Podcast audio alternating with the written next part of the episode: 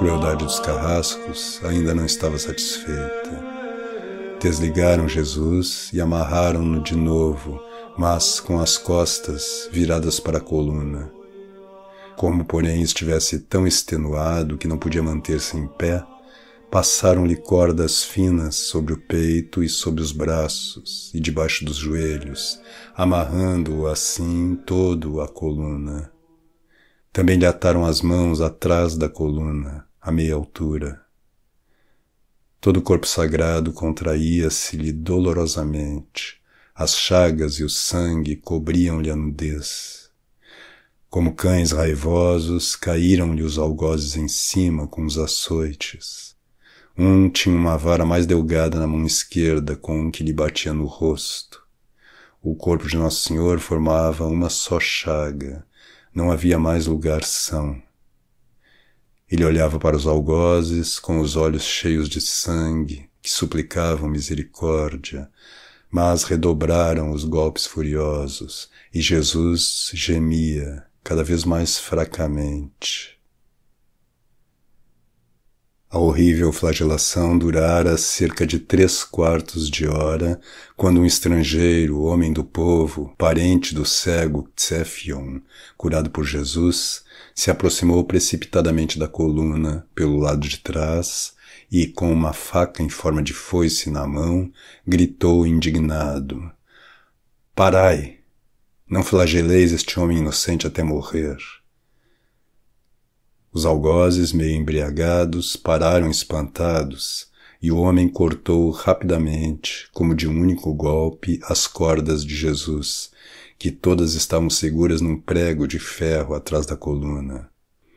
Depois o estrangeiro fugiu e perdeu-se na multidão. Jesus, porém, caiu desfalecido ao pé da coluna, sobre a terra empapada de sangue. Os algozes deixaram-no lá, e foram beber, depois de chamar os auxiliares do verdugo, que estavam no posto de guarda, ocupados em trançar a coroa de espinhos. Jesus torcia-se ainda de dor ao pé da coluna, as chagas a sangrar. Nesse momento vi passar perto algumas raparigas licenciosas, com as vestes impudentemente arregaçadas. Estavam de mãos dadas e pararam diante de Jesus, olhando-o com repugnância melindrosa. Com isso sentiu Jesus ainda mais as feridas e levantou para elas o rosto ensanguentado com um olhar suplicante. Então se afastaram, continuando o caminho, e os algozes e soldados dirigiram-lhes, entre gargalhadas, palavras indecentes. Vi várias vezes durante a flagelação aparecerem anjos tristes em redor de Jesus. Ouvi a oração que o Senhor dirigia ao Pai Eterno no meio dos tormentos e insultos, oferecendo-se para expiação dos pecados dos homens. Mas nesse momento, quando jazia banhado em sangue ao pé da coluna, vi um anjo que lhe restituía as forças.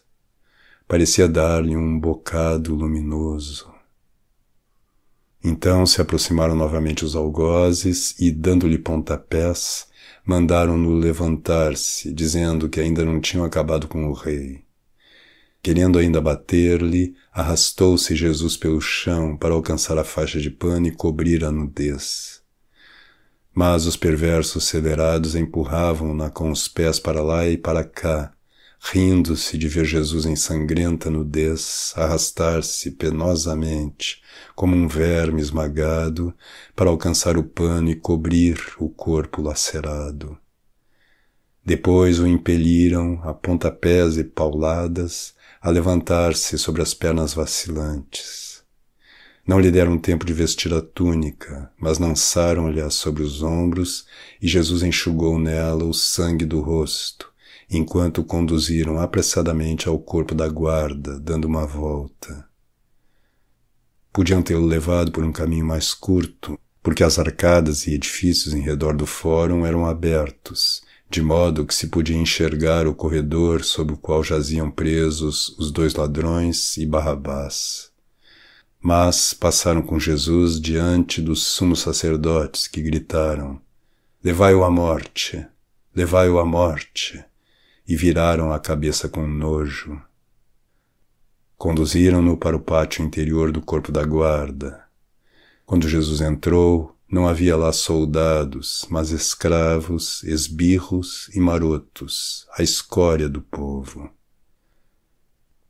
Vendo que o povo estava tão agitado, Pilatos mandara vir reforço da cidadela Antônia.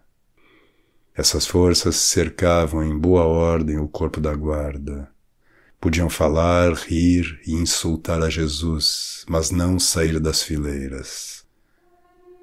Pilatos queria com eles manter o povo em respeito. Podia bem haver lá mil homens.